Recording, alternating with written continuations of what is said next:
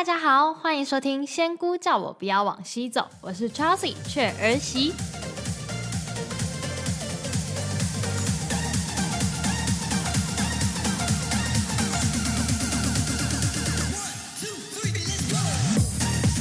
哎呀，大家这周过得好吗？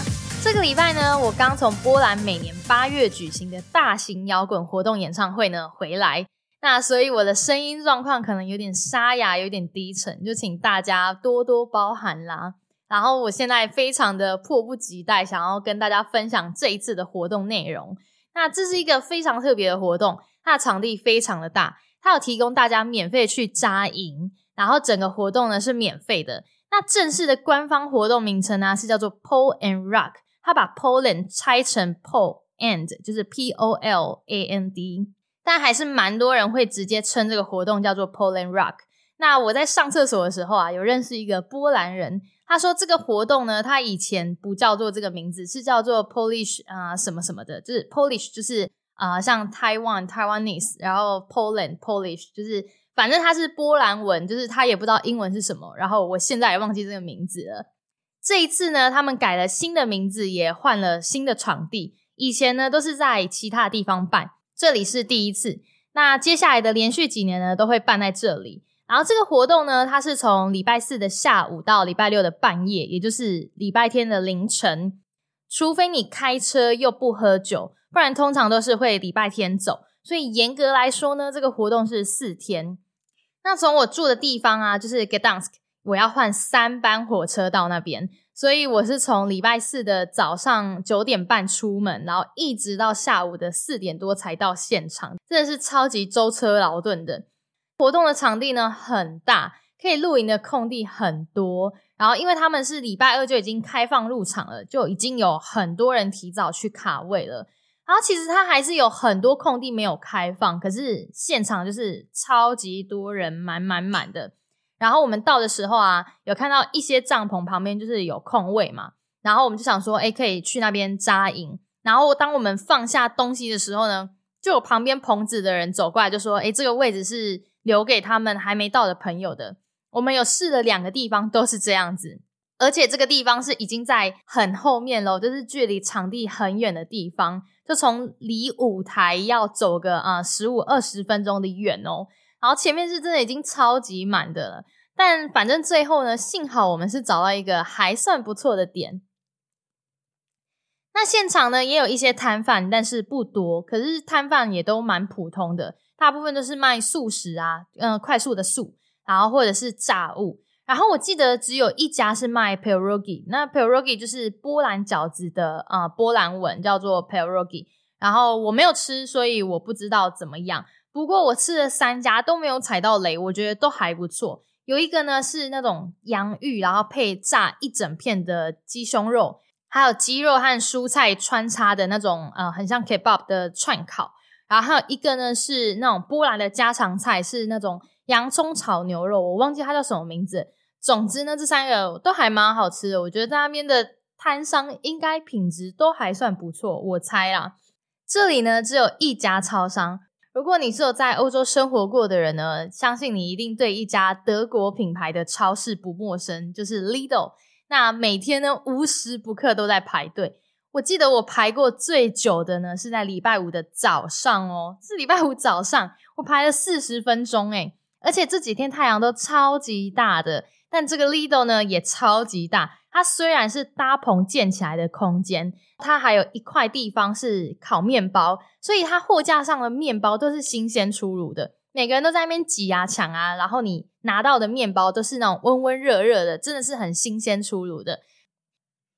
讲回来，活动场地呀，舞台呢，它有分为几个，一个是大型的主舞台，然后表演者主要都是以国际摇滚乐团为主，有来自英国、美国啊，然后法国的等等的。第二个舞台呢，它是以波兰的乐团为主，比较小一点，但是也是有一块空间这样子。还有其他几个比较小的舞台，是那种 DJ 在播放的那种 DJ 舞台。那整体来说呢，这个整个活动非常非常的热闹。据官方的记录啊，今年有五十多万人参加。那不过呢，我们有在活动上认识的一些人，他们都是每年会来参加的。他们说今年是最少人的，以往都有八十多万人来参加的呢。也不是只有波兰人，我们也有认识的丹麦啊、瑞典，然后匈牙利啊、西班牙等等的。那当然，波兰人还是占最多数啦。然后现场的露营帐篷呢，也其实挂了非常多国家的国旗。然后也很多人呢会带着国旗在会场上啊，或是在演唱会的那些人群里面在那边摇啊挥舞。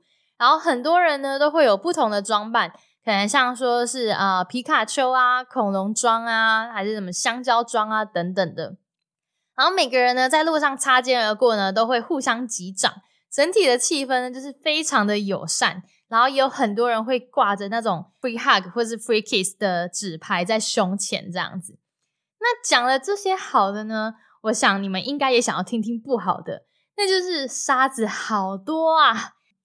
这个场地呢，它是提供飞行员训练的场地，它除了跑道是柏油路之外呢，全部都是沙地，然后就是那种沙地上面有一些杂草啊之类的。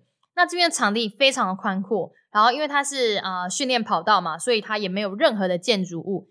那个风一吹啊，那个沙子整个是吹满整身之外，你的鼻孔啊、嘴巴里面也都吸进去很多，所以每个人的嘴唇啊，还有嘴巴一张开的那个牙齿，全部都卡着沙。我真的不夸张，这活动真的是蛮野的，每个人都好脏好脏，当然我自己也不例外。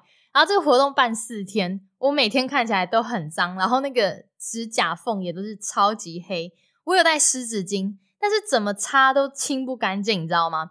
然后这里其实它是有付费的淋浴间，可是很多人挤。我就想说，既然已经来参加这种 festival，就是你要完全融入，你既然都要来野营了，还跟人家付费洗什么澡？所以要野就要野个彻底。但是我自己还是有稍做一些清洁啦。整个这么大的场地啊，它只有一区免费的洗手台。这一区免费的洗手台呢，就刚好在我们搭帐篷的附近。而且我是在最后一天的时候才发现，诶，我还真的蛮会找地点的。这几天呢，就是用毛巾啊，然后沾一些沐浴乳，然后在洗手台就是简单的擦擦洗洗这样子。然后这里的人呢，其实也很不害羞，就很多人呢，真的脱光光的站在洗手台前面洗牙、擦澡之类的。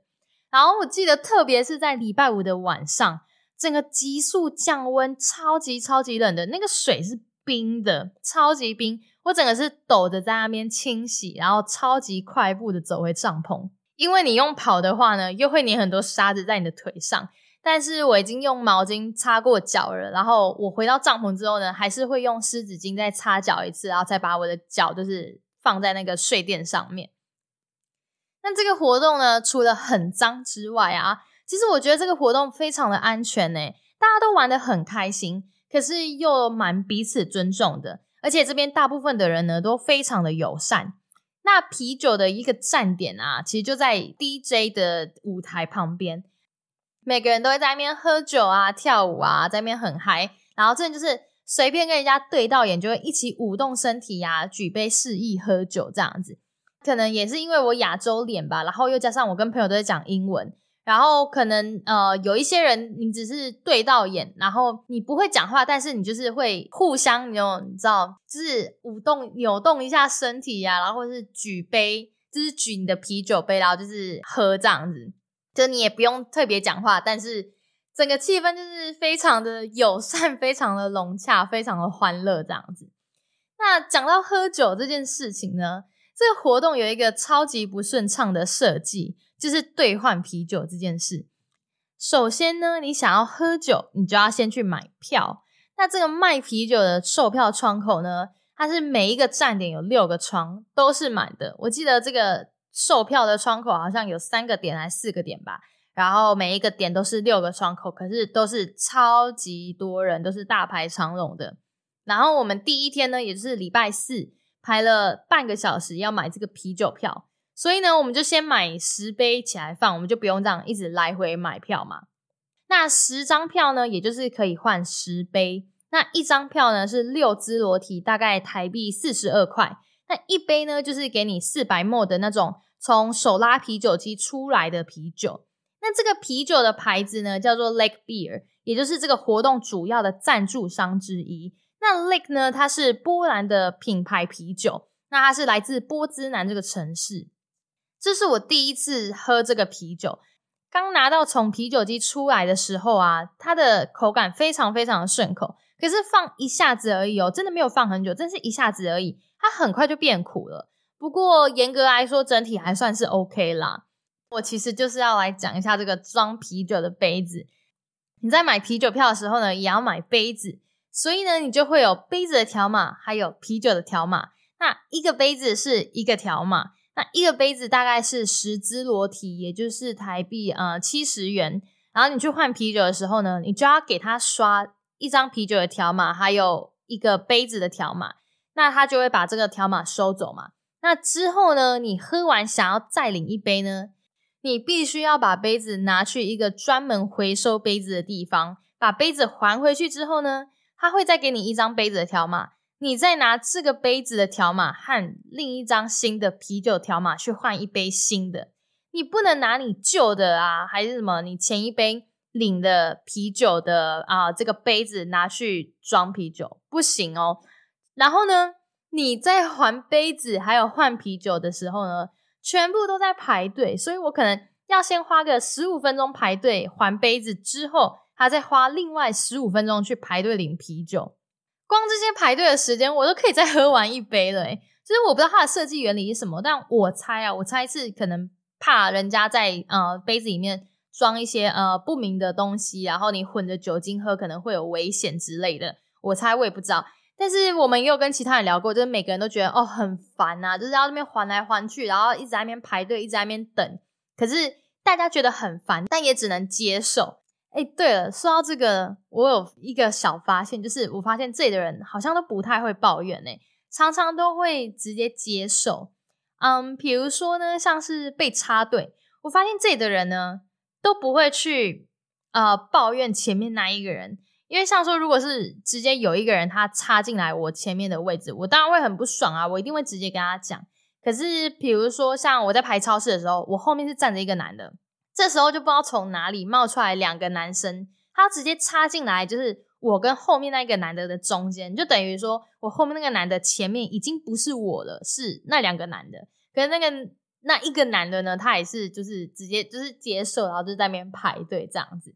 所以我觉得是不是这里的人都还蛮懂得接受，就是不太会去 argue 啊，或者是抱怨之类的。我猜，我觉得在这个活动上呢。还有一个最好认识朋友的机会呢，就是在排队的时候，因为自己的队伍啊都很长，那有一些呢就会比较热情，就会主动搭话聊天，就算他们的英文啊没有那么的流利，但是也是很努力的找智慧在聊天。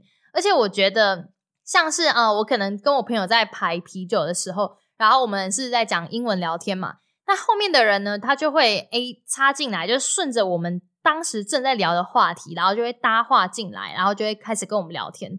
所以我觉得大家他们都会是先观察你在聊什么，然后你的语言是什么，然后再想办法的啊进入我们的话题，然后跟我们大家一起互相认识。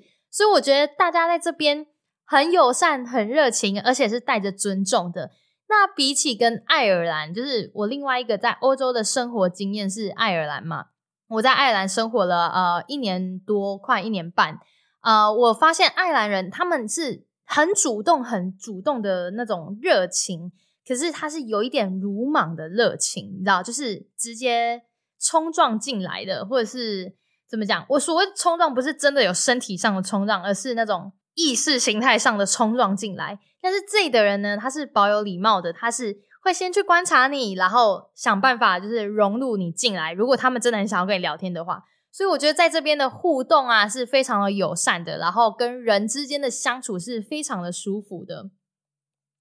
除了排队之外呢，还有另一个很好认识朋友的时机呢，就是啊这边附近呢有一些吃的摊位嘛，所以也就会有座位。那你拿了啤酒之后呢，或是买了食物呢，找到座位之后。因为他自己的座位就是那种长桌长椅，就一定是跟人家并桌的。那这时候呢，你坐下来又可以跟你同桌的人一起聊天，所以我觉得大家都非常的有趣，非常的可爱。这几天下来呢，我真的也是叫破喉咙，然后我都是挤进去那种摇滚区，跟人家一起撞来撞去啊，跳来跳去，吼来吼去的，真的非常的好玩。但一样都是沙地。所以在这里呢，你只会玩得更脏。那官方在活动结束之后，也马上公布了第二十九届。哎，等一下，我突然间发现这个活动跟我年纪一样大。哎，好，反正呢，就是在二零二三年的活动资讯呢，是在八月三号到八月五号。所以，如果你人刚好在欧洲，然后又不怕脏，哎，这很重要。如果你不怕脏，然后不怕人多、不怕吵的话，也许你可以来参加看看的。因为毕竟在欧洲有这种大型的活动还是免费的，真的非常的少数。因为欧洲大部分的这种活动都是要付钱的，很难得很难得有这种免费的大型活动。比如说，像在这个礼拜呢，匈牙利也有一个大型的演唱会，然后他好像请了蛮多一些大咖的明星来表演，像什么 Justin Bieber 啊，还有一些很知名的 DJ 之类的。那他们好像要八十几欧吧，就是门票也不便宜。不过呢，我也遇到一个波兰人，他对这个活动免费呢感到非常的不以为然，因为主办方呢他是靠慈善捐款的钱来办这个活动。然后又加上一些政府的补助啊，还有人民的纳税，所以对波兰人来说呢，根本就不是真正的免费。总之就是他讲的非常非常的气愤，气扑扑的。可是呢，他又说他是第八次来到这里，所以我猜想他应该是对这个活动就是感到又爱又恨吧。那我们回程是礼拜天，当天呢真的是超级疯狂的，因为场地离火车站要走三点六公里。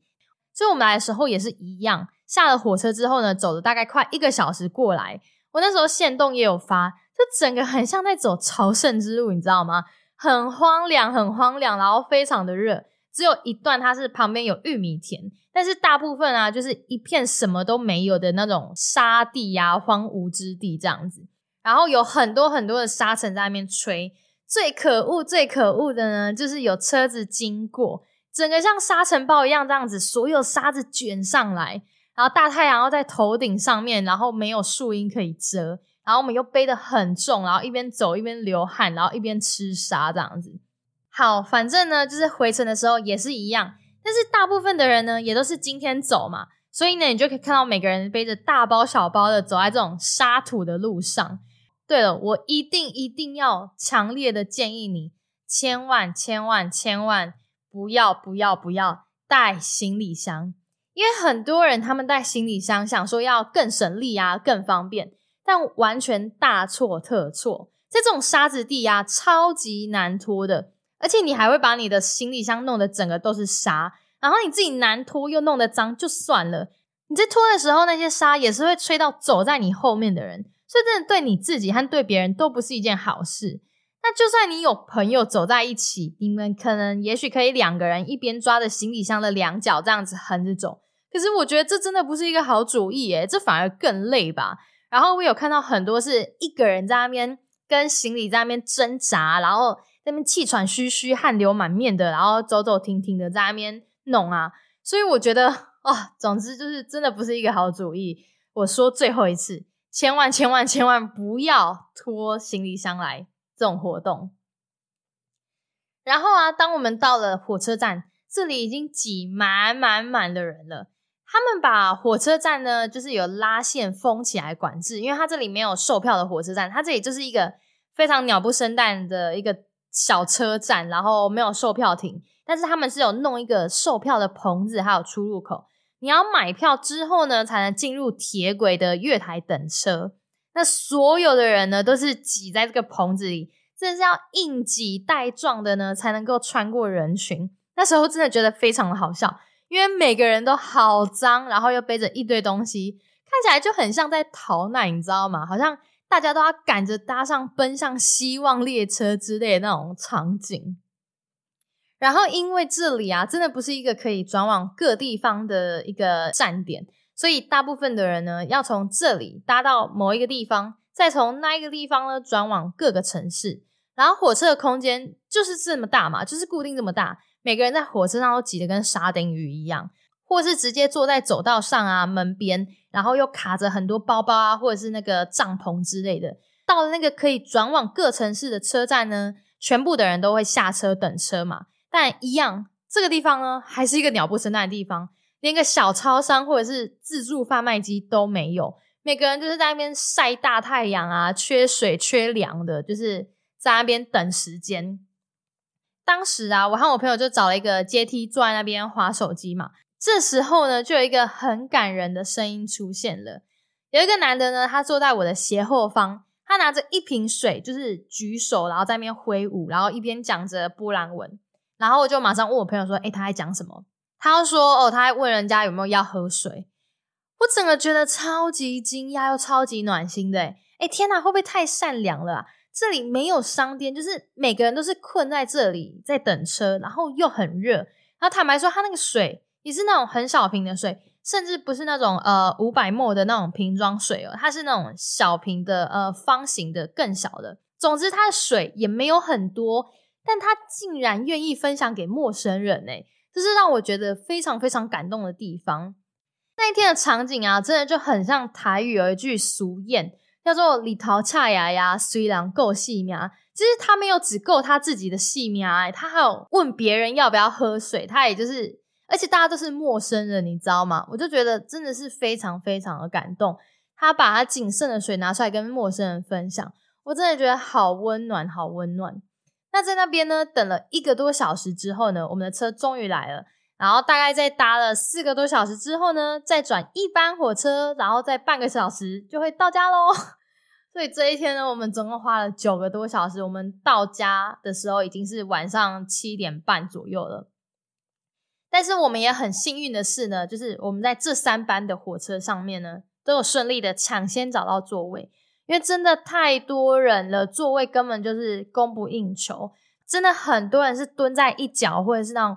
坐在车厢跟车厢连接中间的那个，呃，怎么讲？就是有铁片连接两节车厢的那种地方，然后那边也是坐满人，你根本也就不好意思去上厕所啊，或者是经过干嘛的。然后你那个座位旁的走道啊的地方也都是坐满人，他们可能是那种膝盖翘起来，或是屁股挪一侧之类的，硬挤出一块空地，你要必须垫着脚尖走过去，真的是蛮辛苦的。然后也蛮幸运的，就是我们有抢先找到座位，所以我们不用在那边这么挤、这么辛苦。所以呢，这个以上就是我在 Poland Rock 的经历啦，然后也是我在欧洲第一次的大型演唱会，还有在欧洲的第一个露营。那这一集呢，我想要暂停一下，讲这个中欧流浪到巴尔干的旅行，我想要来分享一下目前我在波兰的生活心得。那其实当我在旅行的时候啊，我会跟在路上遇到的朋友聊说，哦，我目前是暂居在波兰。大部分的人啊，都是一脸茫然的看着我说，啊，Why Poland？就是为什么是波兰？那我就回他们，Why not？波兰对亚洲人来说呢，很陌生，我可以理解，因为毕竟它没有巴黎铁塔或者是什么英国的大笨钟啊、伦敦铁塔之类的。波兰的资讯呢，在亚洲来说，曝光度真的是非常非常的低。我能理解，但这些问我 Why Poland 的人呢，都是欧洲人居多，连他们都对我回答波兰呢感到非常的讶异。就连我在其他地方遇到居住在其他国家的波兰人啊，他们自己本身都很讨厌波兰，不想要回波兰，都说波兰很不好。那波兰它是一个人口高度外流的国家，因为这里的基本工资很低。所以很多人呢都会向外寻求工作机会。那我在爱尔兰也遇到很多在爱尔兰工作的波兰人，但是呢，基本工资低的同时啊，自己的生活成本其实也很低。就是如果你有关注我呃 Instagram 的话，我常常会分享这边的物价其实都非常的低，甚至有时候比台湾还低。那我觉得也跟台湾一样啊，就是大家喊说薪水低，薪水低，但是生活来说也是很便宜啊。所以，据我的观察下来，呃，如果你是科技业的话呢，在波兰的职缺还有待遇其实是蛮不错的。然后又因为这边生活便宜的情况下，所以你如果是科技业，其实你在这边可以过得还算蛮舒服的。但如果你是比较劳动型的工作，那种服务业啊、餐饮业之类的话，可能就是一般般这样子，就是没有办法过得太舒服。那对我而言呢，可能因为来波兰之前总是听到负面言论居多，然后也因为先前呢对波兰的了解没有到很多，所以呢我反而得到很多正面的惊喜。比如说呢，有人说波兰人或者是东欧人都很凶，但我觉得呢，他们是看起来很凶，或是看起来很冷漠。当你是主动开口的那一方呢，对方转过头来，通常都是会带着微笑回应你。但也有人说，波兰很穷，但这里的百货商场很多，很多国际知名的品牌，你几乎都可以在这边找得到。如果是一个很穷的国家的话，这个国际品牌怎么可能会在这边进驻？或是有人呢会把肯德基啊、麦当劳啊、星巴克当做某一个国家的财力指标的话，我也可以跟你说。光是在我家附近就有两家肯德基和一家星巴克了。倒是我在巴尔干旅行的时候，我就真的没有看过这几个品牌。那也有人问我说：“呃，波兰有什么？”关于这个问题呢，就有点太广泛了。因为如果以地理环境来说的话，呃，有海有山有大自然。然后它虽然不像是爱尔兰那么多的大山，就是很认真的大山，但是这里的森林还有绿地也是很大很广。也有很多的国家公园，然后如果你要说以历史人文来讲，其实他们也有很多他们的历史文化。然后，如果你对波兰的历史背景有一些了解的话呢，其实这里他们也非常积极的在做一些文化保存，同时这里也有一些比较先进的呃科技啊，还有一些生活的方式存在。所以，不管是在人文啊、历史的这些保存啊这些背景之下。或是比较先进、比较开明的这些啊社会啊生存方式，其实，在波兰都可以看得到。总而言之呢，我并不觉得波兰有这些多数人说的那么不好或是负面。那另外也有人问到说，呃，这里会不会排外？我觉得排外这个问题在每一个国家都是难免的吧，就是又加上语言的问题。其实坦白说，我觉得在台湾也有一点，就是。台湾人也是对一些可能呃东南亚的人有一些比较难融入、比较少跟他们是成为一个群体的情况发生嘛？那我觉得这边呢是比较慢熟，或者是说我们是要成为一个比较主动的那一方，因为毕竟这里的人文不是属于那种主动热情的那一派嘛。但是呢，我在这里真的没有感觉到任何的不舒服。那我是说人与人之间来说，倒是爱尔兰。我可能有时候走在路上会觉得有一点点的不舒服，可是我也不是在说爱尔兰不好，而是我拿另一个我常待生活过的欧洲国家来比较。那既然要说到比较的话呢，我觉得还有一点就是波兰呢，它比爱尔兰干净很多哦，这个好重要哦。就是爱尔兰它是一个极度疯狂迷恋酒精的地方嘛，那。路上呢，就是当然相对的碎玻璃呀、垃圾也会很多。可是我在波兰真的很少见，所以我常常在我的 IG 上面也会发，就是我有去参加波兰的一些什么活动啊，还是什么市集之类的。地上基本上就是我可以说是九十八 percent 以上，就是都是很干净的。然后虽然这次的露营啊有五十几万人的这种大活动。不太可能会有多干净，可是呢，还是比我的期望值高很多。大家都会把垃圾打包好，一袋一袋的放在帐篷外面，或者是在垃圾桶旁边这样子。那地上难免还是会有一些纸屑啊、烟蒂啊，或是一些垃圾。可是真的没有到非常非常的糟糕，所以我觉得，嗯，相对来说，波兰呢还是干净很多。而且还有一个最重要的事，就是我在这里觉得非常非常安全，即便是我晚上在路上走。我还是觉得非常的安全。然后我有一个朋友啊，她男友是波兰人，然后在去年的圣诞节呢，她就有跟她男友一起回波兰。然后从那一次之后呢，她就极度讨厌波兰，她觉得波兰人的脸都看起来很臭，看起来很凶，感觉随时要找你吵架。然后他们又不讲英文，店员态度很差等等的原因，让她感觉到非常的不舒服，不想要再来波兰。可是自从我来到这里之后呢，我就开始努力的想要洗白他心中的那个波兰。也许呢，只是他刚好那一次遇到不好的经验。可是波兰真的还有很多很美好的人还有地方。然后前一阵子呢，我有另一个朋友，他正在环欧，他有来我家，就是度过了几天。他有跟我分享，就是波兰和他想象中的真的好不一样哦。其实波兰也是蛮漂亮的，而且生活也是蛮便利的。讲到这里啊，我也就突然间想到，就是在前两个礼拜，有一个台湾的女生，她就有私讯我说，她要从台湾到波兰见男友的家人，然后问我说有没有一些文化习俗上要注意的啊？那我们就在 IG 上面就小聊了一会，然后她在讯息中，也表达出她对波兰的一些担忧，还有一些疑虑。其实我就跟她分享了我目前对波兰的感觉，然后还有问她就是啊，她要前往的那个城市，因为刚好也是我有去过的，所以我也就跟他分享了那个城市的样貌。那他要去的地方呢，就是算是波兰最有名、最观光化的地方，也就是 Krakow。中文的音译呢是叫做克拉克夫。这个地方呢，真的非常非常的观光化。那也因为观光化的情况下，所以英文的沟通也会比较容易一些。但是它就是比较属于呃古城啦，然后又加上一些呃犹太的遗迹啊等等的，有一些遗址、历史痕迹。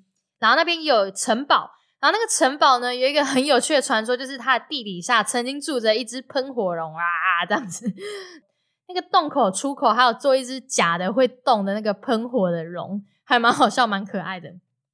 总而言之呢，我就跟他说：“你不用担心太多，你可以来了之后呢，好好感受。不喜欢的话，顶多两个礼拜也就回台湾了。”那后面呢，我们还有继续在传讯息。那其实他给我的回馈是他觉得这里很便利、很舒服啊，然后波兰菜也很好吃，就是也是高乎他的期待值。那也趁着这一集呢，来分享一下，就是还有其他人问到关于波兰的问题，就是也有人来问说，来波兰读书，想要知道波兰的生活模样。其实我觉得波兰啊，算是在欧洲国家里面，呃，很接近台湾的，当然没有到那种超级相似啊。我是以说，呃，大方向来讲，其实我们的饮食习惯也蛮接近的，因为这里不像是英国啊，还是什么爱尔兰啊，都是素食，快速的素，比如说像那种 fish and chips。就是那种什么炸薯条啊，还是什么汉堡啊，还是一些呃，就是比较我们俗称的垃圾食物。但这里呢，就是比较多饭类啊、肉类的料理，然后它也有一些汤类。当然还是跟台湾的料理有差啊。我只是说以大方向的饮食习惯来讲是接近的。然后还有说，呃，像生活习惯的话，欧洲人大部分呢，他们进室内是没有脱鞋子的习惯，可是波兰有。波兰的家里呢，大多数他们不会把鞋子就是穿进家里面，然后也是比较爱干净啊！天哪，我讲几次了，我真的好喜欢又好注重他们爱干净的这件事情。那反正大概就是这样子。